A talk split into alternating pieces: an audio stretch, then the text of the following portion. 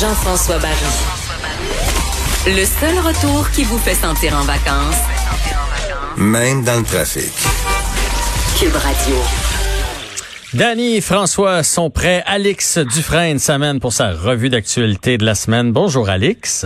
Allô? Allô? Est-ce que tu as de bonnes questions pour nous aujourd'hui ou des questions pièges? Euh, j'ai de tout, puis des questions pièges, euh, ça va dépendre. Ce serait des questions pièges pour moi, mais je pense que vous, les gars, vous allez avoir l'expertise qu'il faut là pour pouvoir y répondre. C'est bon de nous euh, valoriser comme ça avant de commencer. Prenez un peu de courage. OK. Ma première euh, question est pour euh, François. Est-ce que tu es prêt, François? Est-ce que ton micro fonctionne cette semaine? Je suis toujours prêt. Cela ne veut pas dire que je suis compétent. OK. Parfait. Alors, on sait que le Canada euh, prépare une réponse musclée pour venir en aide à la population du Liban. hein. On a vu qu'il y avait une déflagration importante qui a ravagé euh, une bonne partie de la capitale du pays mardi et qui a provoqué une crise humanitaire. Et là, on parle, euh, pour commencer, d'une aide financière qui débuterait autour de 5 millions de dollars. Et moi, j'ai appris quelque chose que je savais pas, c'est que annuellement, le Canada verse déjà une aide financière au Liban. Alors, ma question pour toi, François, est la suivante. À quel montant s'élève euh, cette aide financière annuelle au Liban? J'ai un choix de réponse. Est-ce que c'est A, 2,5 millions de dollars, B, 13 millions de dollars ou C, 47 millions de dollars que le Canada verse en aide humanitaire au Liban? Oh, ça doit être 13 millions. 13 millions. En fait, non, c'est 47 millions de dollars que le Canada verse Wow. au Liban. Oui, c'est énorme. J'étais pas du tout au courant de, de ça. Moi non Donc, plus. euh, ouais. Puis là, ce qu'ils disent, en fait, pardon, je me mais ce qu'ils disent, en fait, c'est que euh, ils vont éviter de donner de l'argent, ils vont essayer de passer plus par euh, des euh, des céréales ou des euh, du, du Des dons euh, alimentaires ou des dons médicaux. alimentaires, médicaux, voilà, c'est ça que je cherchais Hmm. en fait, parce qu'on parle beaucoup de corruption là, au niveau du gouvernement, donc ils vont essayer de, de contourner ça. Ma question euh, est pour. Est-ce que c'est pour Dany tout de suite? Oui, c'est pour Dany. Dany, la question va comme suit. L'Agence de la santé publique du Canada demande à la population de ne pas consommer les oignons rouges qui proviennent de l'entreprise californienne Thompson International. As-tu entendu parler de ça cette semaine? Oui. Et donc, euh, ils, ont dit que c'était euh, source probable d'une éclosion de salmonellose. Donc, euh, il y a des gens qui sont tombés malades, hein, autour de 120 personnes réparties dans cette province, qui, suite à avoir consommé ces oignons-là, qui avaient été en contact avec la salmonellose, ont été malades. Et ma question pour toi est la suivante. Au Canada, en moyenne, par année, combien de cas d'infection à la salmonellose sont reportés? Est-ce que c'est A, 6500, B, 576 ou C, 1239? J'irai sur A. Ah, 6500, oui, c'est la bonne réponse. Donc, 6500 personnes au Canada avec le derrière irrité par année, hein, par euh, l'infection à La, la sa- la salmonellose, ça irrite le, de- le- le derrière?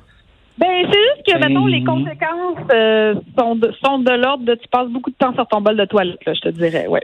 Ah, ton, mais- ton- ton corps, euh, ton corps traite ça un peu comme une gastro. C'est assez commun, par exemple. De la salmonelle, on- la, la source la plus courante, c'est le poulet.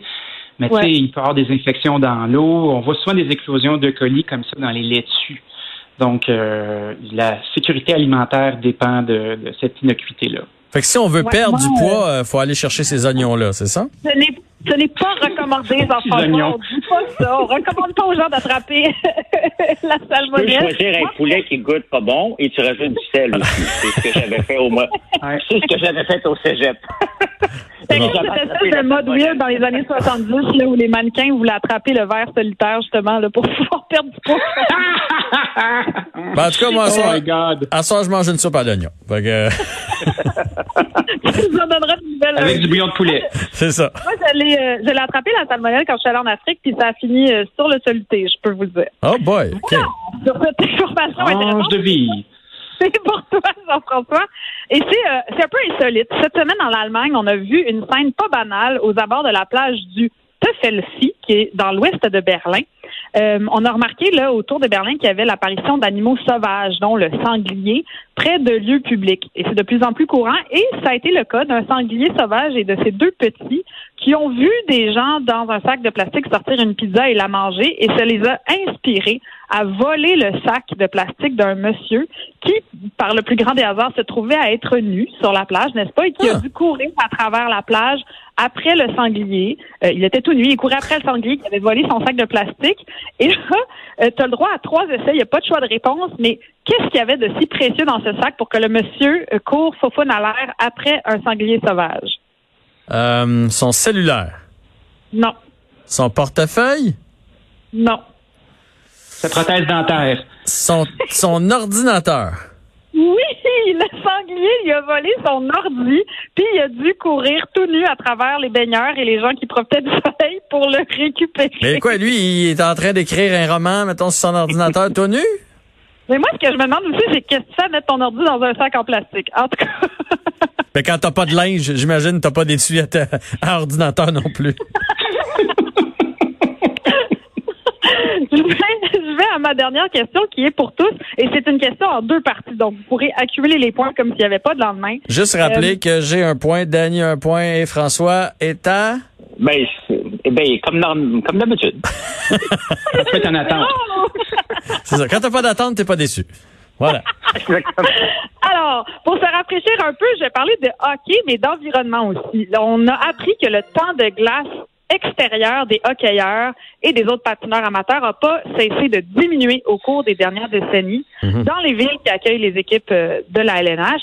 Et donc, euh, je vous donne un exemple avec Toronto.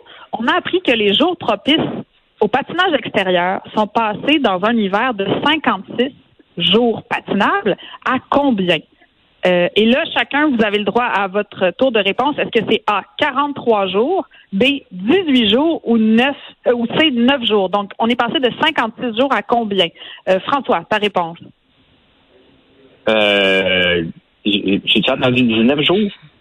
Il y a 9 jours, 18 et 43 jours. 18 jours. 18 jours. Dani, 43. 43. Et toi, Jean-François? Ben, je vais te dire 18 aussi, comme François.